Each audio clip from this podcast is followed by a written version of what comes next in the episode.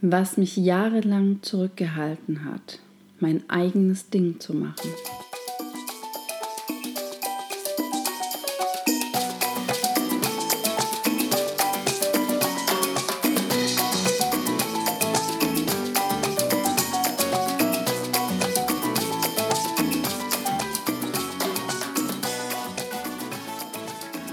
Hallo ihr Lieben, wie schön, dass du eingeschaltet hast. Ich freue mich so, dass du immer noch den Podcast hörst und dass du dabei bist. Und heute habe ich eine ganz besondere Folge für dich, denn heute geht es um einen Zuhörerwunsch. Und zwar hat ein Zuhörer gefragt, was hat dich jahrelang zurückgehalten, dein eigenes Ding zu machen? Total spannende Frage. Und erstmal vielen Dank für diese Frage. Und ich habe mich jetzt mit dieser Frage auseinandergesetzt, als ich überlegt habe, okay, welche Folge mache ich als nächstes und die hat heute in mir angefangen zu vibrieren. Die wollte heute erzählt werden, die Geschichte. Und ich habe, wie gesagt, mir ein paar Gedanken gemacht und fand es jetzt aber spannender, wenn ich einfach das Mikro anmache, dich mit hier auf meine Couch nehme, während ich meinen Tee trinke und ich mir einfach hier im Flow die Gedanken mache und sie gleich ausspreche. Ich weiß nicht, ob du das kennst. Ich bin sowieso ein Sprechdenker. Manchmal weiß ich noch gar nicht, was ich wirklich denke, bevor ich es ausgesprochen habe. Und ja, ich hoffe, du wirst Spaß haben dabei und auch einen Mehrwert. Ich bin selbst gespannt, was bei dieser Folge rauskommen wird. Und ja, für dich auch. Stell mir ruhig Fragen, Themen und dann werde ich auch die in den nächsten Folgen gerne aufnehmen. Die erste Antwort, die mir so spontan in den Kopf kommt, wenn ich überlege, was mich jahrelang aufgehalten hat oder zurückgehalten hat, mein eigenes Ding zu machen, war, dass ich schlichtweg nicht empowered war. Dass mein Selbstbewusstsein in Bezug auf Glück nicht komplett da war irgendwie dieser Möglichkeitenhorizont war da nicht groß genug. Und es, es war schon so, dass ich in meinem Leben viele Dinge angegangen bin, um mir zu beweisen, dass ich wirklich krasse Sachen machen kann. Oder auch so spezielle Sachen machen kann. Wenn ich so zurückschaue, habe ich das schon getan. Ich war ja sehr überrascht, als ich nach der Grundschule auf die Hauptschule geschickt wurde. Und ich habe mich so durchgebissen, weil ich allen dort schon in der fünften Klasse, wo du eigentlich nur noch darauf ausgerichtet wirst, um Bewerbungen zu schreiben, um nach der neunten Klasse irgendwie als Friseurin oder Tierpflegerin oder was auch immer genommen zu werden, ähm, habe ich schon allen gesagt, als sie gefragt haben, worauf ich mich dann bewerben möchte, dass ich studieren möchte. Natürlich haben mich da alle ausgelacht. Oder was heißt natürlich? Leider haben mich damals alle ausgelacht, aber ich habe in mir so einen festen Willen entwickelt, dass ich studieren werde. Und ich war dann richtig, richtig gut in der fünften Klasse in der Hauptschule und wurde dann auch schnell auf die sechste Realschulklasse direkt dann versetzt. Und das war zu einer Zeit, ich war mitten in der Pubertät, ich war auf einem katholischen Mädchenkloster, auf einer katholischen Mädchenklosterschule und nachmittags zum Hausaufgaben machen und Freizeitaktivitäten war ich auf einem katholischen Jungeninternat. und ich selber war evangelisch damals noch. Es war spannend auf jeden Fall mein Leben. Morgens die Mädels, abends und nachmittags die Jungs seitdem ich elf Jahre alt war. Und das war auch die Phase, in der es immer schwieriger wurde zu Hause mit meiner Mutter. Und irgendwann kam auch uns oder mein Stiefvater dann zu uns ins Leben. Und da wurde mein Leben, ich sag mal so, der Schatten wurde stärker. Und in der sechsten Klasse habe ich so gelitten. Ich mich, ich konnte mich nicht wirklich in dieser Realschulklasse integrieren und ich hatte so oft so krasse Bauchschmerzen. Ich kann mich eigentlich kaum an einen Tag erinnern, wo ich keine Bauchschmerzen hatte. Ich hatte immer so, so starke Krämpfe, bis ich auch irgendwann ins Krankenhaus gekommen bin, weil sie nicht wussten, was los ist. Ich bin der Meinung, das war alles psychisch damals. Und ja, ich bin dann wieder auf die Hauptschule, siebte Klasse gekommen. Dann habe ich die achte Klasse weitergemacht auf der Hauptschule, war aber schon auf so einem speziellen Zug für Leute, die vielleicht die zehnte Klasse Realschule noch machen können. Und dann sind wir Anfang der neunten Klasse, also in dem Jahr, wo es dann losging Richtung Abschluss zu arbeiten, sind meine Mutter, mein Stiefvater und dann ist auch schon mein Bruder geboren, sind wir nach Stuttgart umgezogen und ich durfte mich neu eingliedern. Und das war natürlich, wie du dir vielleicht vorstellen kannst, gar nicht so einfach, weil ja, man ist kurz vorm Abschluss, die ganzen anderen Leute kennen sich schon seit Jahren. Da hat jetzt keiner auf dich gewartet und fremde Stadt, alles neu. Ja, und dann hatte ich so einen ganz tollen Mathelehrer, so einen ganz tollen Mathelehrer, der meine Mutter zu sich gerufen hat nach wenigen Wochen und ihr gesagt hat, was macht ihre Tochter hier auf der Hauptschule? Ihre Tochter ist ein Fall für die Sonderschule. Und ich weiß nicht, ob du das nachvollziehen kannst, aber mit meinem Traum zu studieren und wie sich mein Leben bis dahin abgespielt hat, hat sich das nicht sehr gut angefühlt. Und ja, ich muss sagen, ich habe auch in meinem Leben gelernt, gar nicht so sehr danach zu gucken, was ich am besten kann, sondern ich habe immer gedacht, okay, ich muss meine Schwächen ausmerzen, ich muss meine Fehler ausmerzen. Und ich habe es mir schwer gemacht. Und ich möchte dir sagen, mach es dir leicht, dein Leben darf leicht sein. Das war einer der größten Mindshifts in meinem Leben und daran arbeite ich heute noch, da es sich mittlerweile ja fast 35 Jahre lang eingeschürft hat. Und jetzt switche ich so Stück für Stück um, dass ich sage, okay, es geht nicht mehr darum, dass ich meine Schwächen verstecken muss, dass ich perfekt sein muss, dass ich stark sein muss, dass ich immer cool sein muss, dass ich bla sein muss, sondern wenn ich etwas muss, dann muss ich einfach ich selber sein. Denn ich bin hier zu diesem Zeitpunkt auf dieser Welt, um ich zu sein, um das Leben durch mich geschehen zu lassen, um meine speziellen Fähigkeiten hier auf der Erde einzubringen. Und wenn ich mich verstelle, dann werde ich das niemals so gut machen, wie wenn ich das mache, was einfach aus mir rauskommt.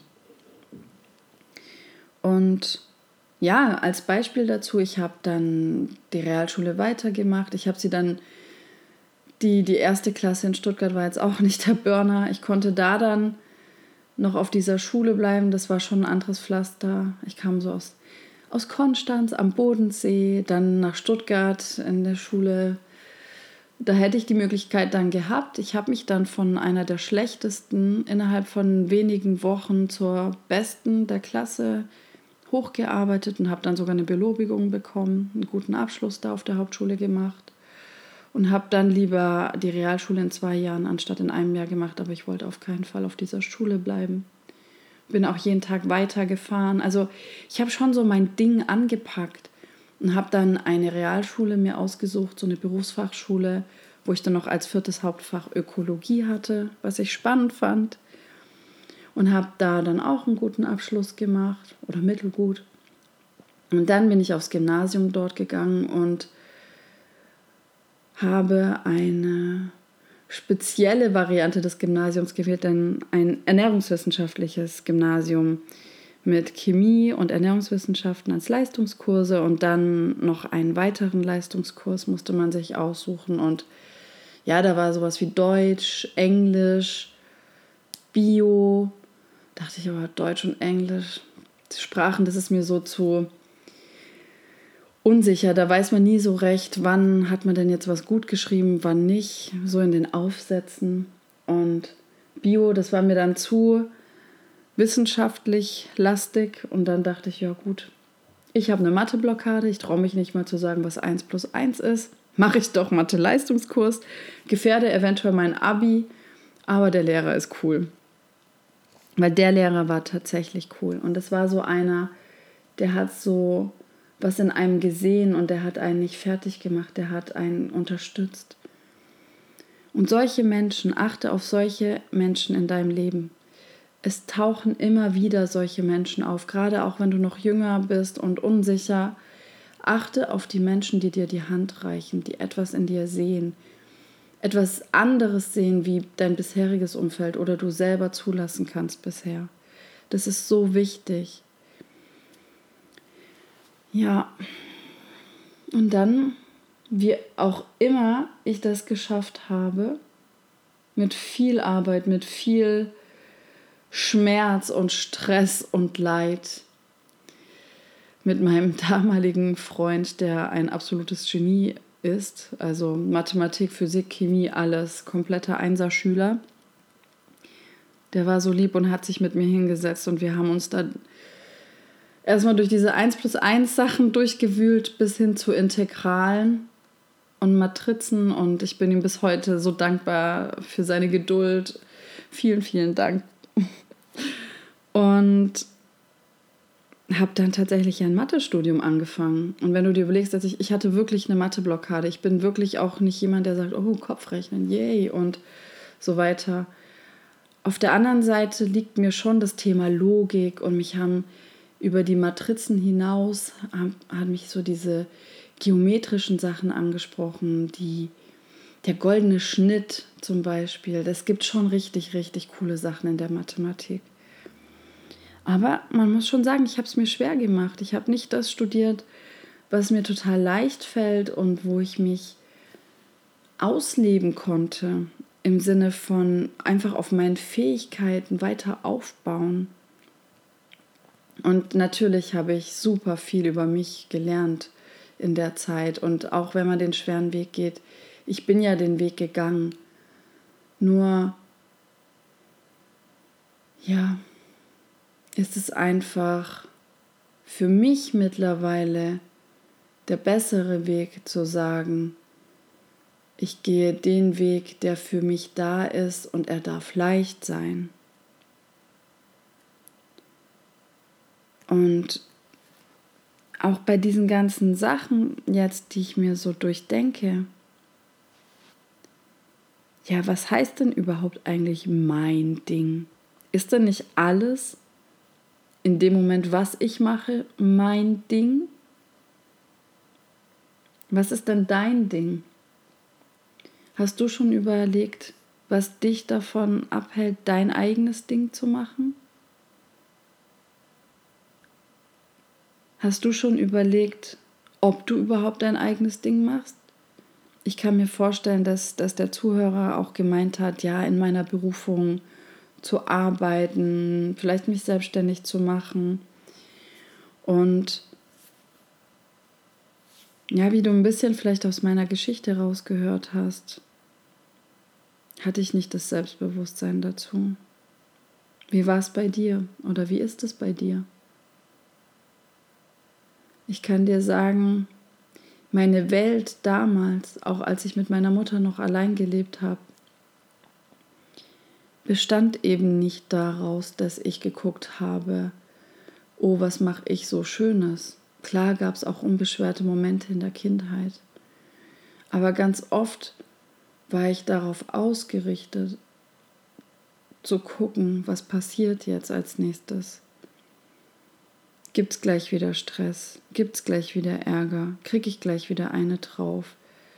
Deswegen war ich als Kind so bemüht, die Stimmung von anderen Menschen oben zu halten. Und das, das hat mir indirekt so, kann ich es mir jetzt erklären, mein Überleben gesichert. Zumindest als ich sehr klein war noch, war das so mein Überlebensmechanismus zu sagen, okay, ich gucke, dass hier alles am Laufen bleibt, dass hier niemand komplett ausrastet, dass ja, dass alles so weit wie möglich gut ist und dass ich nicht angeschrien werde, dass ich nicht verprügelt werde. Und ich glaube, ich muss das jetzt einfach Stück für Stück lernen, dass mein Leben leicht sein darf, dass ich nach mir gucken darf. Mit diesen Aktionen, dass ich mit aller Macht mein Abitur gemacht habe und auch mein Mathematikdiplom gemacht habe, habe ich total viele harte Momente in Kauf genommen. Ich war sehr oft so viel und so lange krank. Ich glaube, im letzten Drittel von meinem Mathematikstudium hatte ich durchgängig Mandelentzündung. Ja, dein Körper sagt dir das halt auch, ne, wenn da was nicht passt. Der spricht mit dir, der versucht dir Signale zu senden. Dein Körper versucht dir mitzuteilen, wenn etwas nicht stimmt. Und es war jetzt ein Prozess und ich habe jetzt in diesem Prozess gemerkt, es muss gar nicht nur das Harte sein, dieses, okay, ich hole mich da raus, ich, ich muss irgendwie was ganz Krasses machen, um mich aus meiner aus Kindheitsperspektive gesehen, beschissenen Position, mich zu erheben, muss ich irgendwas Krasses machen. Das war immer so, das war immer so in meinem Kopf, ich muss irgendwie mich retten, ich muss da raus und deswegen habe ich so viel Gas gegeben. Und mittlerweile habe ich gelernt, wie es sich anfühlt, sich selber zu lieben und auch den Horizont so zu erweitern, dass du nicht nur sagst, okay, was mache ich, was könnte mir was bringen, was könnte mir das meiste Geld bringen, was könnte mir dies, was könnte mir das, sondern dieses, wenn ich mich nicht unter Druck setze, was blubbert nahezu schon von alleine aus mir raus? Wo ist meine Leidenschaft? Und das musste ich erst alles lernen. Und da durfte ich auch wieder zurückgucken in die letzten Jahre, in meine Kindheit, was habe ich gerne gemacht. Und vor allen Dingen habe ich mir halt auch die Frage gestellt, den Job, den ich aktuell mache, würde ich ihn oder wie lange würde ich ihn machen, wenn mir keiner dafür Geld gibt? Und ich bin ja jetzt noch ganz kurze Zeit Unternehmensberaterin in der IT-Branche. Und ganz ehrlich, da sind auch, klar sind da auch tolle Menschen. Ich habe auch super tolle Kollegen. Aber wenn es jetzt nur um das IT-Thema an sich geht, und da spreche ich nur von mir, da kann jemand anderes total drin aufblühen. Ich für mich habe festgestellt, ich würde es keine Sekunde machen. Und das ist der Punkt, wo du dir überlegen darfst, ob du auch dein Gehalt und dir gewünschte Gehaltserhöhung nur als Schmerzensgeld eigentlich wünscht. Weil so war es bei mir irgendwann. Ich habe auch dort meine Nische gefunden und ich habe dort auch Positionen teilweise besetzen können, in denen ich richtig gut war und auch teilweise Spaß hatte. Aber es war immer schwer und es war immer nicht meine komplette Leidenschaft. Ja, ich, ich hoffe, die, die Folge ist dir nicht zu chaotisch. Es soll, ich habe jetzt einfach frei erzählt und wenn ich jetzt überlege, was mich empowert, jetzt meine, mein Ding zu machen, meine Leidenschaft zu leben, ist, dass ich meine innere Stimme immer lauter gedreht habe, immer lauter gedreht habe und mich mehr mit dem Thema Selbstliebe und Selbstvertrauen auseinandergesetzt habe. Und das heißt auch auf die innere Stimme zu hören und sie nicht wieder leise zu machen. Und da kommt irgendwann der Punkt, an dem du Stück für Stück Selbstvertrauen aufbauen darfst. Und dann musst du irgendwann springen. Du musst irgendwann springen, um deine Wahrheit dann zu sprechen, wenn du sie davor noch nicht gesprochen hast. Du darfst mutige Schritte gehen. Und genau so habe ich es gemacht. Ich habe gekündigt und es fühlt sich auch teilweise sehr schräg an. Und auf der anderen Seite weiß ich, dass alles richtig ist. Weil ich jetzt mein Ding mache. Und in mir ist ein, ein tiefer Friede und ein Vertrauen und eine riesen Vorfreude auf jeden neuen Tag, den ich dann mit meinen neuen Tätigkeiten verbringen darf, wie zum Beispiel dem Podcast. Und ja, schreib mir gerne auch, wenn du noch Tipps haben möchtest zum Thema Selbstvertrauen oder wie man dann schafft, diesen Sprung Stück für Stück anzugehen. Und ich hoffe, ich konnte dich mit der Folge so ein bisschen unterhalten. Ich hoffe, ich konnte auch die Frage beantworten. Es war jetzt schon sehr freestylig. Ist jetzt auch schon nach Mitternacht. Aber ich wollte die Folge einfach gerne aufnehmen und ich kann dir sagen, lade die Leichtigkeit in dein Leben ein. Beginne dich selbst zu lieben. Hör auf deine innere Stimme und trau dich. Das Leben ist für dich. Dein Leben ist wirklich für dich. Und du bist dazu da, um genau dein Ding zu machen. Ich wünsche dir, dass du das erkennst und dass du Stück für Stück auch auf diesem Weg dich begibst. Und ich wünsche dir alles, alles Gute. Und ich freue mich über Kommentare, wenn du mir schreibst, wie es dir geht, wo, an welchem Wegpunkt du gerade stehst. Wo stehst du gerade? Machst du schon dein eigenes Ding? Traust du dich noch nicht? Erzähl mir mehr davon. Ich wünsche dir alles, alles Gute. Du bist ein Geschenk für die Welt und du kannst das am besten nach draußen bringen, indem du genauso bist, wie du bist. Prüfe, was sind deine Leidenschaften, was machst du gerne. Was würdest du machen, auch wenn man dir kein Geld dafür gibt? Was würdest du sowieso machen? Wo gehst du drin auf? Wo vergisst du die Zeit? Wo vergisst du zu essen? Bei welchen Themen? Ich wünsche dir alles, alles Gute. Heal and Shine. Deine Corinna.